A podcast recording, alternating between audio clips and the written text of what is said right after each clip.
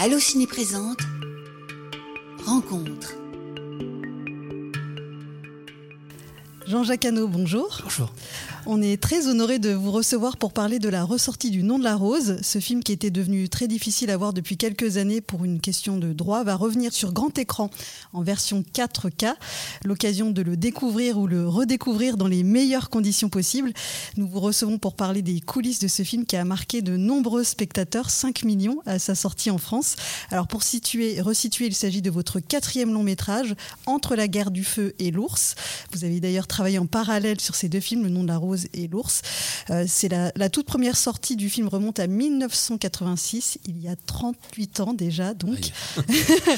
euh, le film est devenu culte avec les années. Il est adapté d'un livre qui est lui-même devenu très vite un best-seller, signé Umberto Eco.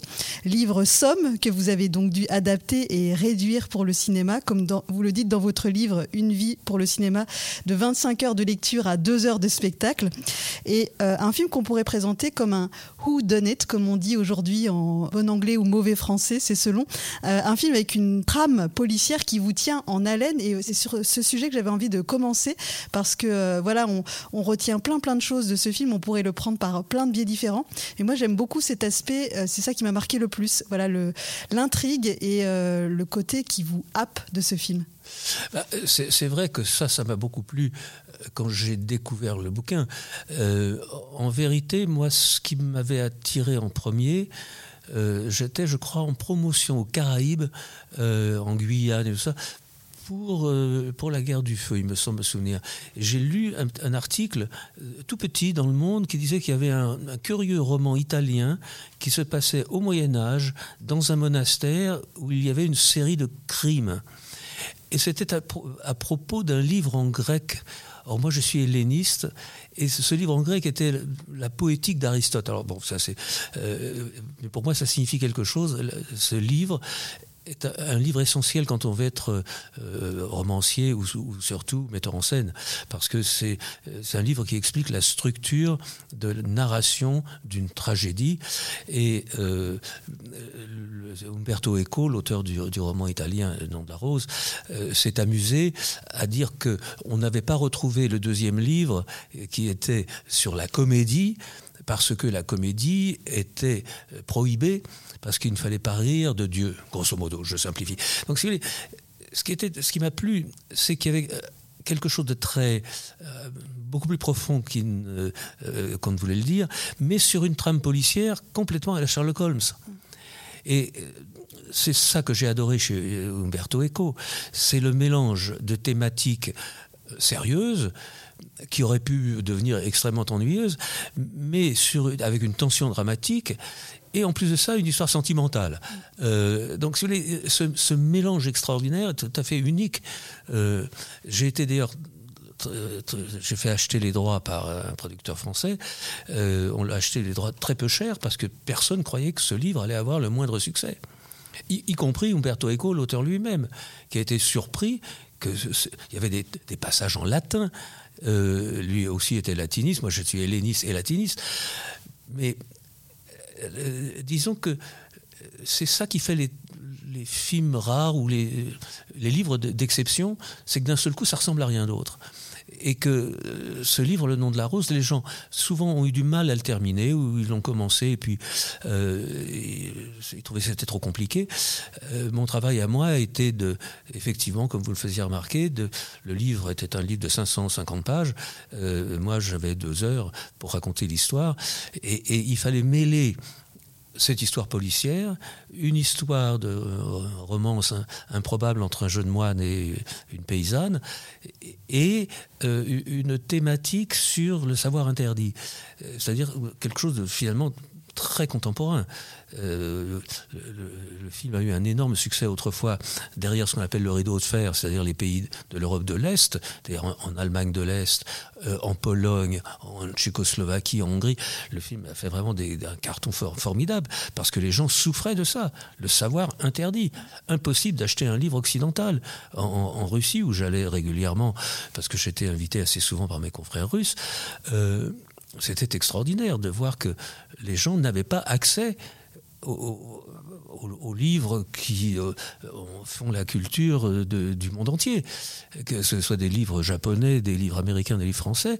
Moi, je me souviens, mon, interprète euh, sur un de mes premiers voyages m'a demandé d'acheter dans les librairies spécialisées, tenez-vous bien, Les Misérables en russe pour lui donner à elle, parce qu'elle n'avait pas le droit de l'acheter, parce que Les Misérables, c'était un livre révolutionnaire euh, pour les, communistes de l'époque. Donc, si vous voulez, c'est de ça que parle ce film, mais d'une manière légère. Euh, c'est-à-dire que oui, on est entraîné dans une intrigue, à la fois policière puis cette petite intrigue euh, sentimentale, avec bon des acteurs très charismatiques, des visages improbables, mais intéressants parce que différents. Encore une fois, vous savez, c'est à mon sens, c'est beaucoup plus risqué de faire un film sans risque parce que dire ben mon film c'est c'est la même chose que ce que vous avez vu la semaine dernière, c'est peut-être rassurant pour les producteurs avec des acteurs célèbres qui font le même rôle. Moi c'est pas mon truc. Moi je préfère prendre le risque du risque et puis euh, si ça casse ça casse. Je suis désolé que l'un de vos frères ait été récemment rappelé à Dieu.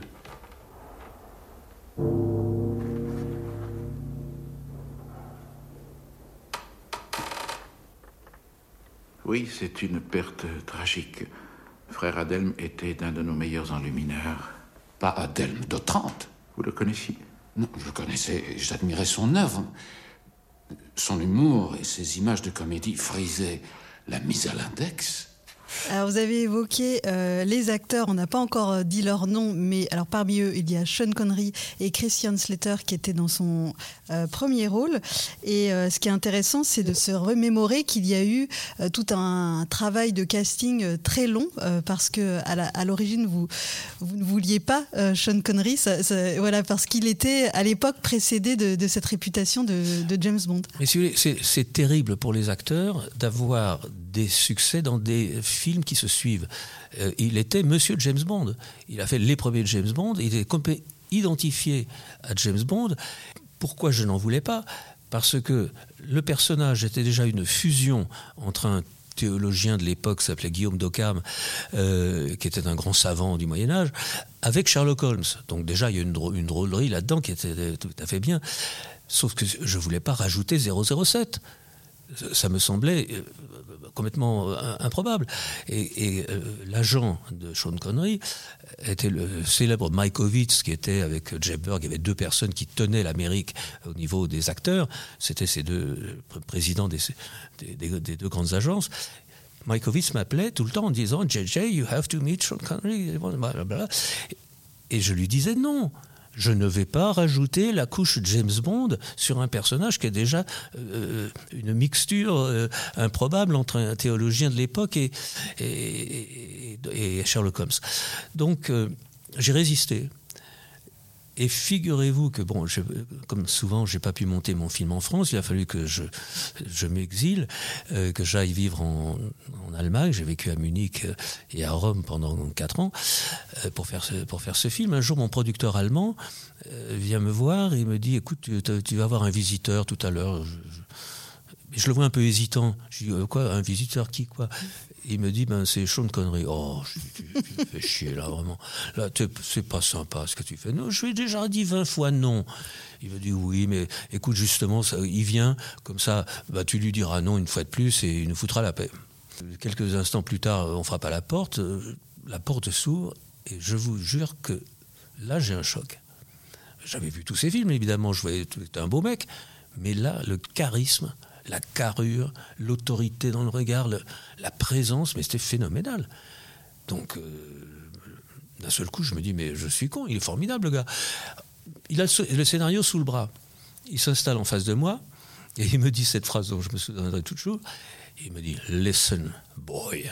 Et moi, je suis boy, je suis le bébé, je suis le petit garçon. Et donc, le petit garçon euh, voit Sean Connery ouvrir les pages du scénario et il commence à le lire. Et là, j'ai la chair de poule.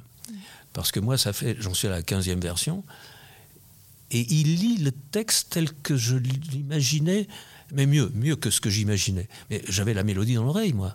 Sauf que Sean Connery avait une voix magnifique, hein, une voix profonde, il était chanteur autrefois. Et donc, euh, je l'arrête à la cinquième page, hein, et, Et je vais voir mon producteur en lui disant, bah écoute, euh, pardonne-moi, je, te fais faire un casting dans le monde entier, ben pour rien, parce qu'il est formidable. Et c'est d'accord. Sauf que c'était une décision qui était très difficile, parce qu'on a perdu notre distributeur américain. Et j'ai eu les plus grandes difficultés avec Umberto Eco, qui était un ami profond. Et quand je lui ai annoncé qui était le premier rôle que j'ai choisi, lui aussi tombé à la renverse. Hein. Et sa femme qui était derrière nous s'est mise à hurler. Tout le monde pensait que c'était une connerie. Et d'ailleurs, moi, je peux vous dire, les, quand Sean est arrivé à Rome et qu'on a toute la presse euh, italienne devant nous et qu'on ne l'appelle pas Monsieur Connery, on lui dit 007. Alors comment, euh, pourquoi vous faites ce film de moine? Ça n'a rien à voir avec votre carrière. Je démarre très mal, d'une manière incroyablement douloureuse. En fait, l'auteur du roman, euh, le distributeur est contre et la presse italienne est contre et je me retrouve à vivre en Italie avec euh, des gens qui pensent que je fais une connerie monstrueuse. Azzo, tu m'écoutes? Oui, il a sauté. Il a sauté. Vous voulez dire que. que le moine s'est suicidé? Oui. Sinon, pourquoi grimper là-haut la nuit en pleine tempête de grêle, je te demande? Certes pas pour admirer le paysage. Ah, non. Mais peut-être. Peut-être qu'il s'agit d'un crime. Et on se serait échiné à remonter le corps tout en haut de la tour? Alors qu'il eût été si facile de s'en débarrasser par la trappe, aux aumônes. Non, non, mon cher Azzo, c'est élémentaire. Mais bon, euh, ce, qui est, ce, qui est, joli après, c'est que quand euh, Umberto Eco a vu le film, euh, ce qu'il a tenu à me dire en m'embrassant très fort, il m'a dit écoute, le film est formidable, mais ce que tu as réussi le mieux, c'est ce que je craignais le plus. Sean Connery est formidable. Et euh, venant de, d'Umberto, ça m'a beaucoup touché, parce que quand je lui ai présenté Sean Connery la première fois, quand il était venu sur le plateau, euh, quand il est ressorti de la caravane, il était blême, Umberto. Et je lui dis qu'est-ce qui se passe? Il me dit il est très compétent, Sean Connery. Il marque une pause en football. Donc, si vous voulez, tout, ça, c'est un peu lourd. Quand vous avez un film qui, à l'époque, aujourd'hui, aujourd'hui, c'est un film qui coûterait 75 millions de dollars, au moins 80 peut-être, euh, et que vous avez tout ça contre vous. Et, que, moi, j'étais convaincu qu'il allait être formidable. Mais euh, ça ne suffit pas. Il fallait que je convainque les autres. Et euh, en fait, la présence de Sean Connery a été très très négative aux États-Unis parce que au départ, personne n'a voulu accepter que Sean Connery était un, acteur qui pouvait changer et être autre chose que James Bond. Il y a une histoire qui me revient en tête, pas, tellement longtemps après, je, suis en Thaïlande, je ne sais pas ce que je foutais là-bas, je suis peut-être en préparation pour l'amant, quelque chose comme ça, et euh, je vois une affiche, ça s'appelait une bâche autrefois, une très grande affiche peinte, et il y avait Sean Connery avec le revolver de James Bond, mais en habit de moine. Alors je dis à mon interprète, je dis mais qu'est-ce que c'est, c'est quoi le titre du film? Il déchiffre le nom de la rose. Parce que il, vendait aux Thaïlandais l'histoire de James Bond dans un monastère. Donc si vous voulez, c'est ça le danger. C'est pour ça que moi, au départ, je voulais un inconnu.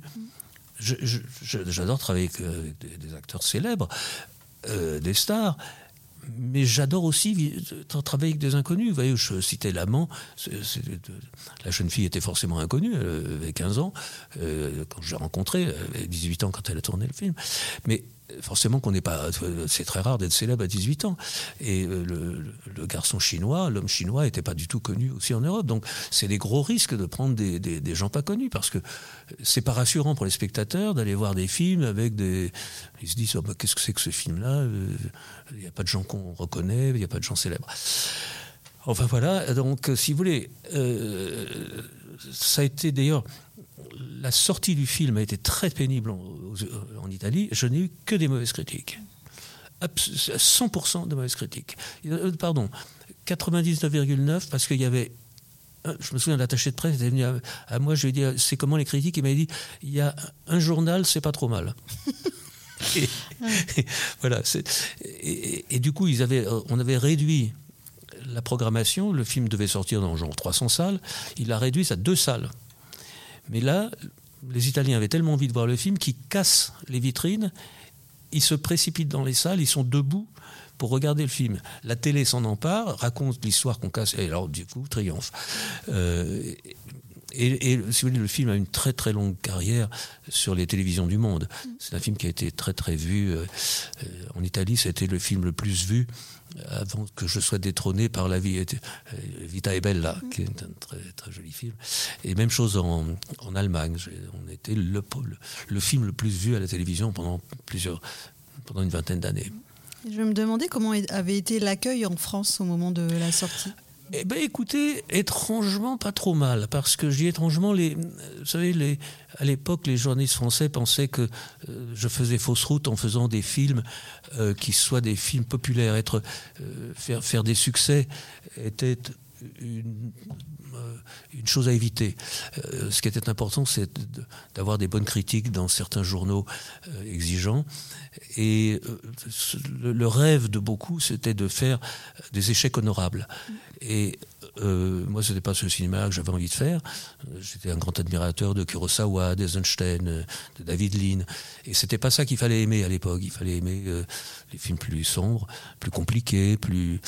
Euh, les films qui marchaient pas, en tout cas, de façon à être chic. C'est-à-dire que si, le raisonnement était autrefois si beaucoup de gens y vont, comme les gens sont cons, c'est donc que le film est con, et il est donc fait par un con.